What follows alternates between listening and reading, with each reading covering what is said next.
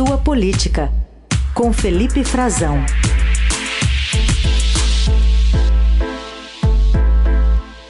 Felipe Frazão conosco nesta terça-feira. Tudo bem, Frazão? Bem-vindo.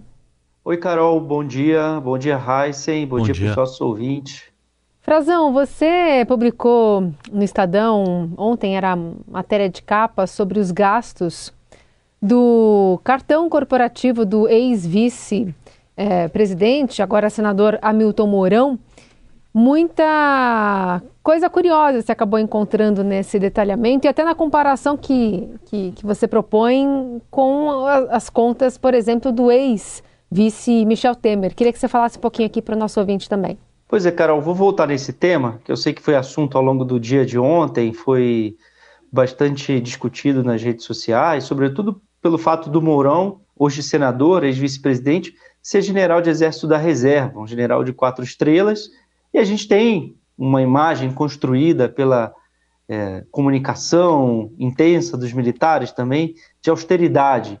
E não é bem isso que se vê quando eles ocupam cargos públicos políticos, como é o caso da vice-presidência da República e de ministérios também. Eles têm acesso a algumas mordomias e é disso que eu queria trazer, falar um pouquinho e trazer para o nosso debate reflexão, Carol, para você, para o Heisen, para o nosso ouvinte que está no trânsito agora ou está em casa, é, a gente tem que pensar, começar a pensar primeiro é, se há necessidade disso, né? Por que nós temos que pagar como sociedade brasileira, todas as despesas dos agentes públicos. É realmente necessário que o cartão corporativo seja usado?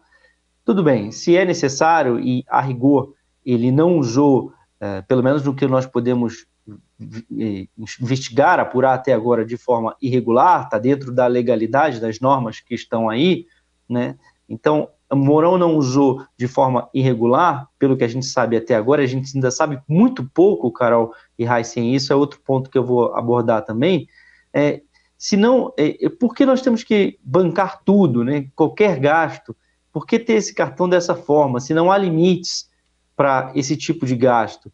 É, nós questionamos o vice-presidente da República, eu mesmo falei diretamente com ele, nós publicamos essa reportagem em parceria com a agência Fiquem Sabendo, eles também buscaram explicações junto à vice-presidência da República, ao gabinete do Mourão no Senado, e o que ele me disse era que esse cartão não ficava com ele. Olha, veja bem, nem mesmo as autoridades públicas são responsáveis por fazer as compras das suas próprias casas aqui no Brasil.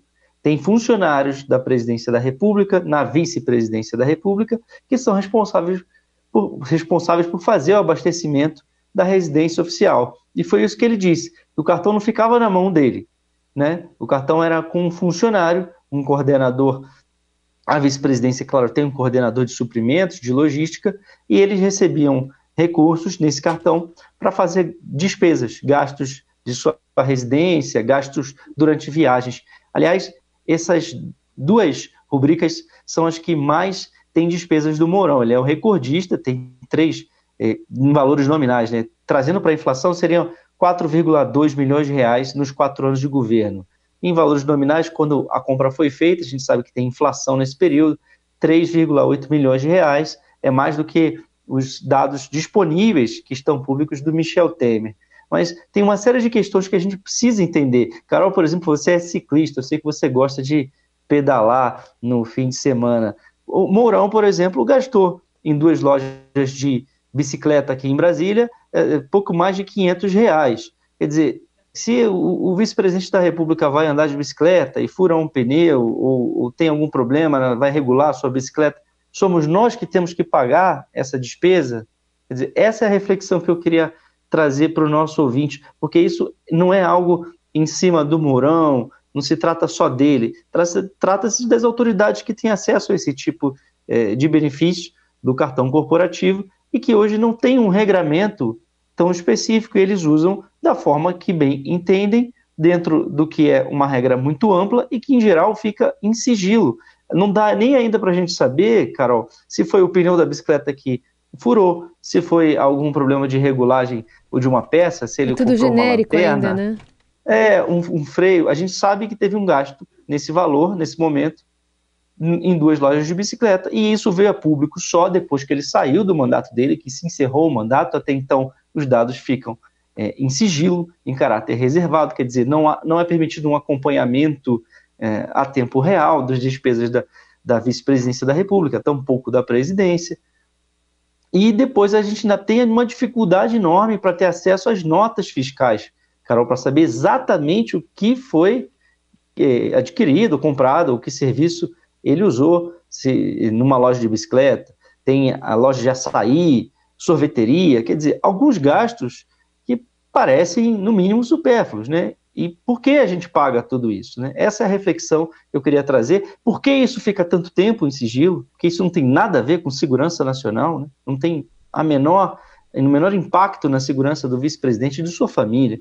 Então, tem uma série de questões que, que vem à tona quando se trata desses gastos do cartão corporativo. Eu acho que era importante a gente trazer isso para a nossa reflexão, e dali tem toda na reportagem é, todo o detalhamento. Os gastos maiores são com o supermercado, tem o supermercado gourmet que também abastecia a família Bolsonaro no Palácio da Alvorada, um mercadinho aqui em Brasília com mais de 300 mil reais, outros mercados, supermercados é, comuns aqui em Brasília, é, e, e, em outras cidades do país, muita, muito dinheiro né, também investido nas viagens do Mourão, ele não era, talvez uma explicação, ele não deu essa explicação, mas o que eu posso trazer para o nosso ouvinte é que o Mourão ele não era um vice com tão poucas funções como teve Michel Temer, né? ele tinha uma função do Conselho da Amazônia legal, ele desempenhou durante uma boa parte do mandato do Bolsonaro, até por ter uma desconfiança naquela relação no dia a dia, não ter uma afinidade tão grande, embora eles tenham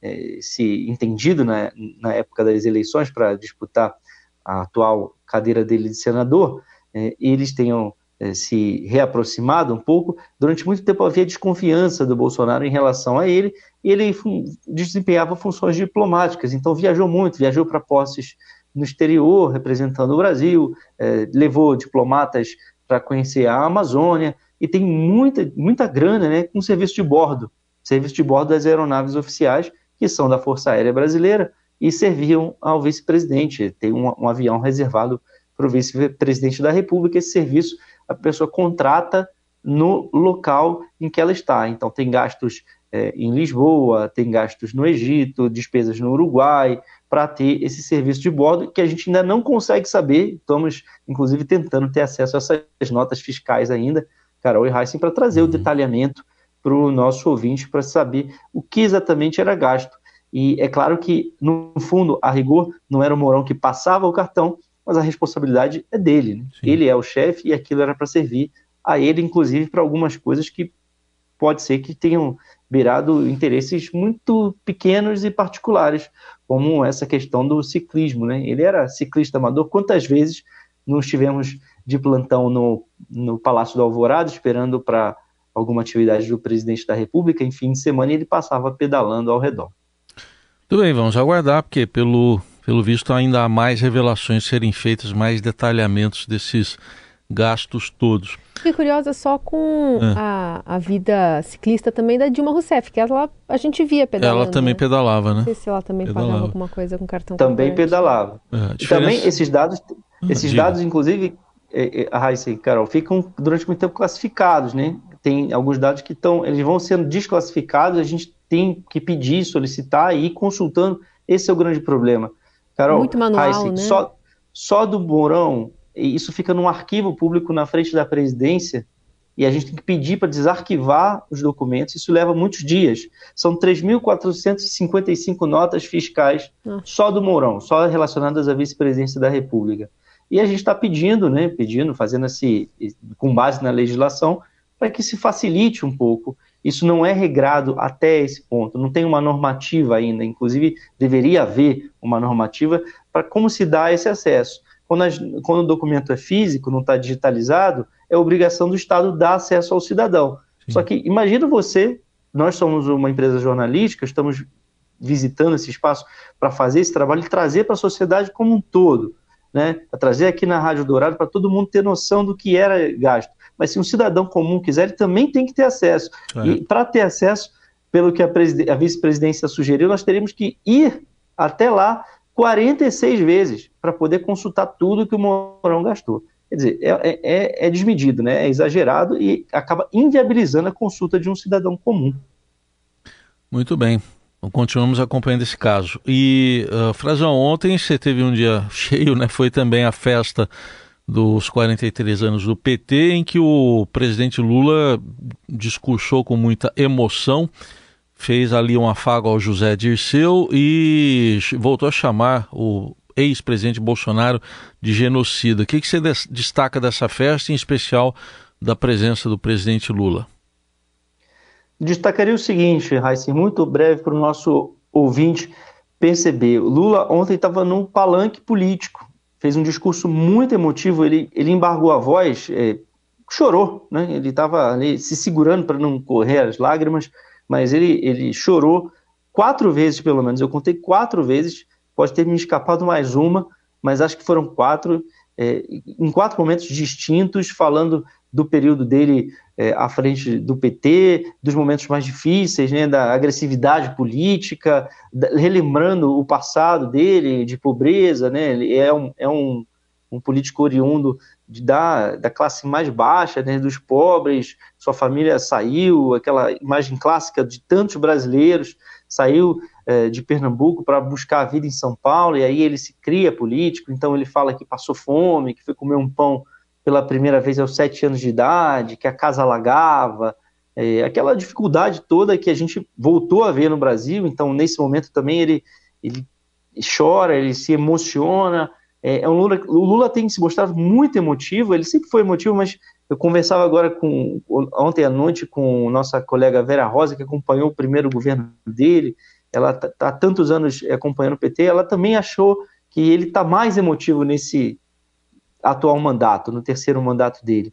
E o Lula colocou bastante essa emoção no discurso, trouxe um traje muito mais de político do que de presidente. Ele terceirizou, por exemplo, o assunto do momento, que são é um embate às críticas à política monetária, à taxa de juros, ao, ao presidente do Banco Central, Roberto Campos Neto, deixou isso para Gleisi Hoffmann, para presidente do PT, a, trouxe à tona velhos personagens do PT também é, em público agora, né, quando está no governo. Alguns personagens que não têm uma memória tão boa, a população não guarda uma imagem tão positiva deles quanto a militância petista, como a ex-presidente Dilma Rousseff, que está indo ocupar um cargo no Banco dos, BRICS, fez um discurso falando, inclusive, sobre a prisão para ela, entendimento dela, o PT voltou porque Lula é, não escapou do país, não fugiu, fazendo uma referência ao Bolsonaro, e enfrentou 580 dias de prisão. O Lula também falou desse período, voltou a agradecer a militância do PT, que se instalou na, do lado da carceragem da Polícia Federal, lá em Curitiba, e fazia aquela vigília. Daí ele chora também e agradece a mais um personagem que teve um gesto de solidariedade com ele, mas que teve é, escândalos de corrupção, no Mensalão, e no Petrolão, na Lava Jato, foi José Dirceu. José Dirceu, ex-ministro, eh, estava no palco, teve um assento ao fundo do palco, um pouquinho escondido, mas estava lá. É algo simbólico para a militância do PT, ele sempre foi tratado como mártir por essa militância, e estava lá. E também outro que não estava, mas pôde discursar, gravou um vídeo dizendo que o PT não pode mais errar, foi José Genuíno, também foi condenado no mensalão por corrupção ativa, cumpriu pena, depois teve sua teve um indulto, né, sua pena foi perdoada. Ele não foi presencialmente, mas mandou uma mensagem em vídeo falando que o PT não pode mais errar no governo Lula, no atendimento à população, e que ele entende que o PT tem que construir um polo à esquerda, um pouco na contramão também do que o Lula vem fazendo do governo, que é justamente buscar uma base mais ampla, seja na própria composição do governo, na, nos ministérios, como também no Congresso, e a Dilma também deu uma, um indicativo importante na análise política dela nesse evento, Heisen e Carol, é, que também é, vai um pouco na contramão do que o Genuíno falou. Construir um polo à esquerda, quando na, no, no, entendimento da Dilma, e é verdade, ela está correta sobre isso, é, o, o novo Congresso é muito mais conservador, o desafio é muito maior para o PT para construir base política e poder governar. E ela aí sim é, demonstrou um pouco de é, está antevendo um pouco o que pode ocorrer, né? Que muitos petistas estão dizendo que é dificuldade do governo de governar e um governo forte e não precisaria compor ou ceder tanto à base congressual. Isso está começando agora. A gente vai ver nessa semana e depois do Carnaval, com as primeiras votações mais importantes, o quão forte está ou não a base do governo eh, Lula 3 no Congresso Nacional. Essa semana tem já um embate da composição das comissões, o poder, um pouquinho do poder da Câmara dos Deputados, que é repartido entre os partidos, e depois as, as votações em si, voltando do Carnaval, Carol e Reis. E aí, começando 2023. Muito bem, Começando para valer, né? É, para valer. Começando para valer, né? Quer dizer, já começou, começou para caramba aqui para a gente em Brasília oh. e no país todo, né? Muita notícia, mas é, de governo em si, parece que o governo está começando com um, um, delay, um atraso, né, Carol? É. Né, Heisen? Porque ficamos com uma pauta policial, pauta é, de agressão política e democrática durante praticamente né? um, um mês inteiro de janeiro e esse início de de, de fevereiro, e parece que isso ainda vai caminhar com a gente durante muito tempo, né? A sensação que dá é essa, porque, claro, o Lula também não vai perder é, esse, esse trunfo político de usar o bolsonarismo, o golpismo dos, dos bolsonaristas como um fantasma contra o Jair Bolsonaro, que foi lembrado por ele ontem também, assim como o Bolsonaro usou durante seu mandato inteiro uh, o PT como uma espécie de fantasma. Nossa, sou eu ou a volta do PT? Agora o Lula vai fazer o inverso, né? É. Vai sempre falar é, sem anistia, os golpistas na cadeia, como dizia ontem a militância do PT, justamente é, para fazer essa disputa política. Obrigada, Frazão. Até quinta. Tchau, tchau. Até quinta-feira. Um abraço a todos.